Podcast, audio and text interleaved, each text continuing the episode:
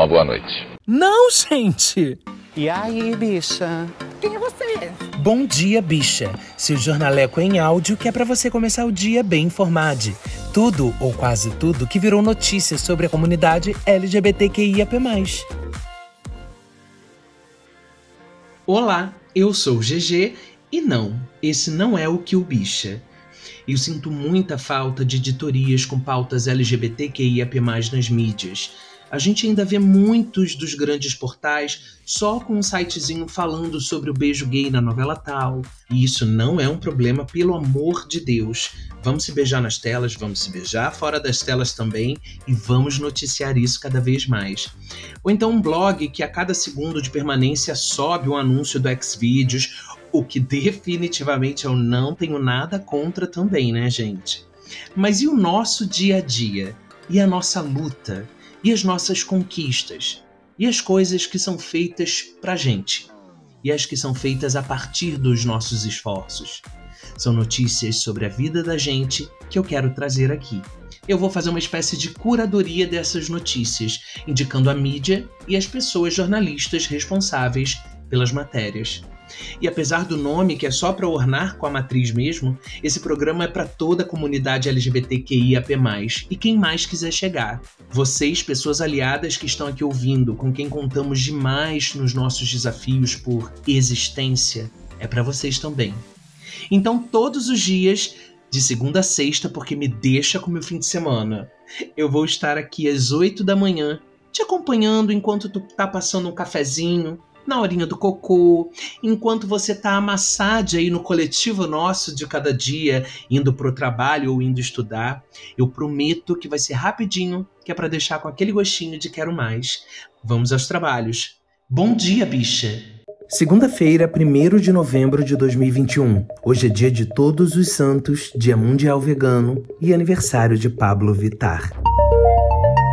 Além de Maurício Souza, outros esportistas polêmicos com LGBTs. Funcionários da Netflix entram com ação trabalhista por caso David Chappelle. Apresentador da Globo se declara para o marido após sofrer ataque homofóbico. Maurício de Souza promete personagem gay. Deu no Observatório G. O esporte ainda enfrenta desafios para se tornar de fato inclusivo publicado em 30 de 10 de 2021 por Catherine Carvalho.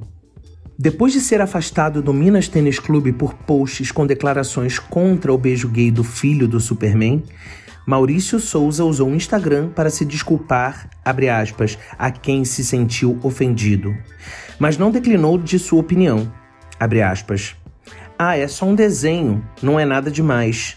Vai nessa, que vai ver onde vamos parar disse ele que desencadeou polêmica explosiva.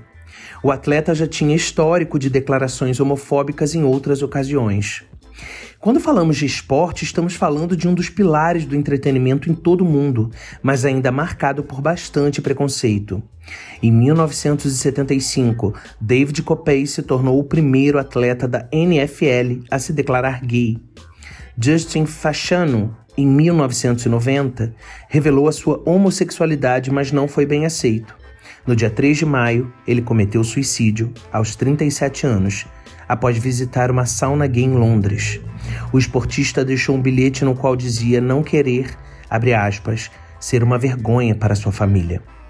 Renee Richards, em 1977, passou a ser a primeira atleta trans a disputar um torneio feminino. Leandro Castan, capitão do time do Vasco, se diz cristão e ressaltou por meio de uma entrevista que foi, abre aspas, obrigado a vestir uma camisa no mês do orgulho, em junho deste ano. Abre aspas. No momento no qual expus o que acredito, quando eu fui teoricamente obrigado a vestir uma camisa, acho que algumas pessoas não gostaram, mas eu respeito a todos e também acho que tenho de ser respeitado, disse Leandro. Em junho de 2019, o técnico Renato Gaúcho concedeu declarações controversas por meio de uma entrevista. Aspas, Se eu tenho um jogador gay, vou sacanear ele de manhã, de tarde e de noite. Eu quero é que ele jogue. O que não pode é misturar as coisas, entrar no vestiário de sacanagem por ser gay e levar mais para o lado gay dele do que para o trabalho. Aí ele está fora comigo. Ano passado, no mês de junho, vazou um áudio no qual o jogador Neymar e colegas aparecem xingando o ex-padrasto do atleta, Thiago Ramos. Nas ofensas proferidas, comentários como viadinho e dá o cu do caralho chamaram atenção. Leia a matéria completa em observatóriog.bol.uol.com.br. Deu no omelete. Profissionais acusam Netflix de retaliação por críticas ao especial do comediante estadunidense David Chappelle, publicado em 30 de 10 de 2021 por Pedro Henrique Ribeiro. A empresa recebeu acusações trabalhistas por causa do controverso especial do comediante, em que ele ataca a comunidade LGBTQIA.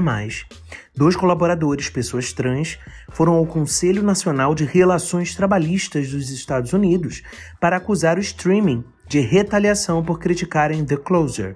As informações são da The Verge. O ex-gerente de programas B. Pages Minor, demitido enquanto organizava greve de funcionários trans, e Terra Field, uma engenheira de software suspensa após criticar o especial, são os responsáveis pela queixa. Eles afirmam que as ações da Netflix foram projetadas para impedir que os trabalhadores falassem sobre suas condições de trabalho, incluindo o desejo de criar um ambiente seguro para os funcionários. Em um comunicado enviado a The Verge, a Netflix negou ter tomado qualquer atitude para silenciar os funcionários. Aspas, Reconhecemos a dor causada aos nossos colegas trans nas últimas semanas, mas queremos deixar claro que a Netflix não tomou nenhuma ação contra os funcionários por falarem ou saírem. Leia a matéria completa em omelete.com.br. Deu no IG Gente o jornalista Marcelo Cosme rebateu O ódio com amor, publicado em 31 de 10 de 2021 por Gabriel Perlini. Três dias após sofrer ataques homofóbicos por parte de telespectadores da Globo News, ele decidiu publicar uma foto de mãos dadas com o marido, o médico Frankel Brandão, e aproveitou para se declarar ao companheiro. Cosme, que apresenta o Em Pauta na Globo News e participa do rodízio de plantonistas do jornal Hoje da Globo, assumiu sua sexualidade há pouco tempo e se casou com Brandão há três meses. E na edição de quarta-feira, dia 27 do 10, do telejornal que comanda no canal de notícias, ele falou sobre a demissão de Maurício Souza do Minas Tênis Clube e classificou os comentários do jogador de vôlei como homofóbicos. Foi o que bastou para ele passar a receber ataques nas redes sociais. Os ataques são frequentes, mas Marcelo recebe o constante apoio dos colegas de emissora e seus fãs. Leia a matéria completa em gente.ig.com barra Gabriel-Perlini. Deu no Terra. Maurício de Souza, criador da Turma da Mônica, tem histórico inclusivo em suas criações. Publicado em 31 de 10 de 2021 por Luiz Pimentel. Aos 86 anos, Maurício de Souza prometeu incluir personagem gay na Turma da Mônica. Abre aspas. Eu tenho um filho, bem, que se assume e eu adoro meu filho. Ele cuida de uma parte tão importante que é a de shows e espetáculos e dá um nó no pessoal que já tem mais idade e mais experiência. Estamos discutindo isso, sim. Estamos discutindo com os roteiristas, com Mauro, com o pessoal próximo da gente, para que haja um personagem positivo em todos os sentidos, disse em entrevista à BBC. Pessoas com deficiência também fazem parte da turma da Mônica. Aspas. Chegou um dia em que me dei conta que eu fazia histórias baseadas na minha infância, e na minha infância havia diversos garotos, moleques que jogavam bola comigo e que tinham algum tipo de deficiência. A gente brincava e brigava do mesmo jeito. Estava faltando na minha história esse lado que eu vivi e estava esquecendo, disse. Leia a matéria completa em terra.com.br. O Bom Dia Bicha de hoje vai ficando por aqui. Se você quiser colaborar de alguma forma com alguma notícia, indicando algo ou só comentando mesmo, mande uma mensagem de voz pra gente lá na página do Kill Bicha no Anchor, em anchor.fm barra Ou mande um e-mail para killbichapod.gmail.com. Vamos compartilhar algumas participações aqui, hein? A pesquisa, o roteiro, a produção e edição desse episódio é tudo meu mesmo, GG. A identidade visual do programa é de Rod Gomes. O Bom Dia Bicha faz parte do feed do Kill Bicha, um podcast queer, um programa do selo Fio, a rede ativista de vozes, um afluente mídia ninja. Ouça os outros episódios, compartilhe nas suas redes sociais, Não deixe de nos marcar e de nos seguir no arroba Bicha no Instagram, no arroba BichaQ no Twitter e no arroba GG Real Oficial em ambas as plataformas. Obrigado por ter me acompanhado e até amanhã.